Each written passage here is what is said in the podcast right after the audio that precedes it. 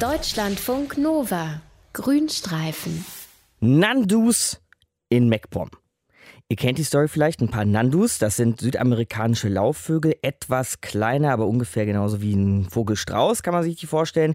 So ein paar Nandus sind im Jahr 2000 aus ihrem Zuchtgehege geflohen so, und haben sich in der Wakenitz-Niederung gemütlich gemacht. Ein Naturschutzgebiet genau auf der Grenze zwischen Mecklenburg-Vorpommern und Schleswig-Holstein. So, da leben die jetzt also schon fast 20 Jahre, fühlen sich sehr wohl und vermehren sich prächtig. Allerdings sind es so viele geworden, dass sie nach Aussagen der Bauern da oben auf den umliegenden Feldern große Schäden anrichten, weshalb sie jetzt zur Jagd freigegeben werden sollen. Ob das wirklich gerechtfertigt bzw. auch sinnvoll ist, darüber reden wir mit unserem Tierexperten, mit Dr. Mario Ludwig. Grüß dich, Mario. Hallo, Markus. Wie groß sind denn die Schäden, die die Nandus in der Landwirtschaft anrichten? Kann man dazu was sagen? Also die Landwirte sagen, die sind sehr groß, weil so ein Nandu, der braucht pro Tag so etwa 1,5 Kilogramm Futter.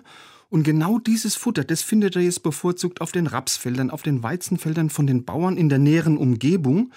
Und dazu kommen noch die Nandus, die werden ja so bis zu 25 Kilogramm schwer, dass die dann bei der Nahrungssuche einfach auch noch viele Nutzpflanzen einfach niedertrampeln und da noch einen weiteren Schaden anrichten. Okay, aber sie werden nur wegen dieser Ernteschäden abgeschossen oder gibt es noch andere Gründe? Also nicht nur. Also Naturschützer sagen immer wieder, hey, diese Nandus, die könnten auch einen negativen Einflug, Einfluss auf dieses wirklich sehr sensible Ökosystem Wakenitz-Niederung haben. Und das ist ja Naturschutzgebiet. Also man befürchtet da, dass sich die Nandus, eben weil sie sehr robust sind, zu Nahrungs- und Lebenraumskonkurrenten für die heimischen Großvögel entwickeln könnten.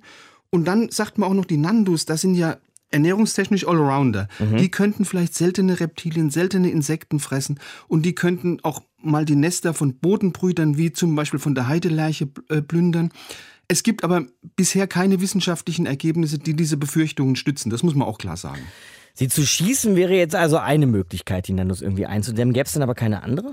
Also man hat es mal versucht 2017, da hat das äh, Biosphärenreservatsamt Schalsee-Elbe eine Ausnahmegenehmigung erteilt zur Manipulation von Nandu gelegen.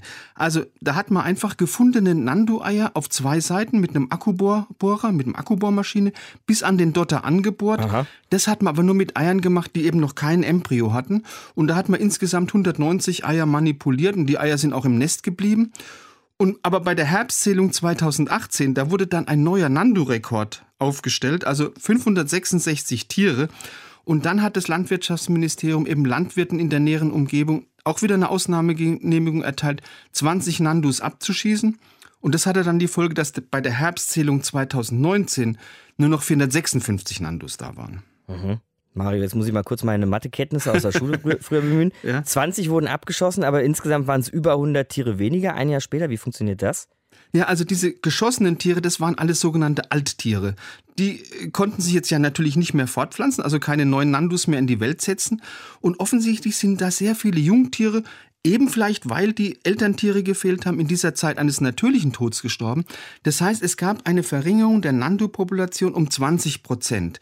Die Landwirte haben aber gesagt, das ist noch nicht genug und deshalb soll jetzt eben der, Land, der Nandu ins Jagdrecht aufgenommen werden. Was heißt denn das eigentlich genau, wenn ein Tier ins Jagdrecht aufgenommen wird? Ja, also rechtlich gilt der Nandu inzwischen als in Deutschland heimische, wild lebende Tierart, obwohl er eigentlich ein gebürtiger Südamerikaner ist. Und weil er sich eben in der freien Natur und ohne menschliche Hilfe über mehrere Generationen als Population gehalten hat. Und damit steht er natürlich unter dem Bundesnaturschutzgesetz unter besonderem Schutz und darf nicht gejagt werden. Das würde sich aber ändern, wenn er zumindest in Mecklenburg-Vorpommern ins Jagdrecht aufgenommen werden würde. Und dann darf so ein Tier, der Nando jetzt zum Beispiel, auch einfach uneingeschränkt geschossen werden? Also da gibt es jetzt zuerst mal nur einen Verordnungsentwurf vom Umweltministerium Schwerin.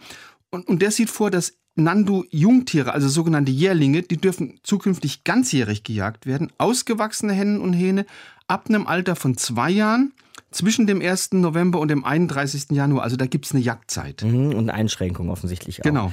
Wie siehst du das denn jetzt aber, Mario, als Biologe? Ist das eine gute Idee, die Tiere zu schießen oder sollte man das irgendwie anders lösen? Ah, ich sehe das so ein bisschen zwiespältig. Also du musst natürlich eine eingeschleppte Tierart die in ihrem neuen Verbreitungsgebiet keine natürlichen Feinde hat, und das hat der Nando natürlich nicht, und die wirtschaftliche Schäden anrichten kann, die musst du gut im Auge behalten. Aber auf der anderen Seite, mir tut's wirklich leid, wunderbare Vögel, also die einzigen freilebenden Nanduns in Europa, ja, und Ich befürchte, dass also mit dieser neuen Regelung es vielleicht zu einer Ausrottung vom Nandu in Deutschland kommen könnte. Mhm. Und du darfst nicht vergessen, also die Nandus, das ist auch eine willkommene Attraktion für den Fremdenverkehr. Da gibt's schon einen regelrechten Nandu-Tourismus. Und vielleicht ist es jetzt naiv gedacht, aber vielleicht könnte man ja mit den Einnahmen aus dem Tourismus die Landwirte für ihre Ernteverluste entschädigen. In der Wakenitz-Niederung im Grenzgebiet zwischen Schleswig-Holstein und Mecklenburg-Vorpommern leben Nandus, eigentlich südamerikanische Laufvögel, die dort sich aber mm, ja, eingenistet haben, könnte man sagen, und die sich da ganz wohl fühlen. Und es gibt eine Diskussion darüber, ob diese Tiere geschossen werden sollen oder nicht. Zusammengefasst und erklärt hat uns das Ganze unser Tierexperte Dr. Mario Ludwig. Deutschlandfunk Nova Grünstreifen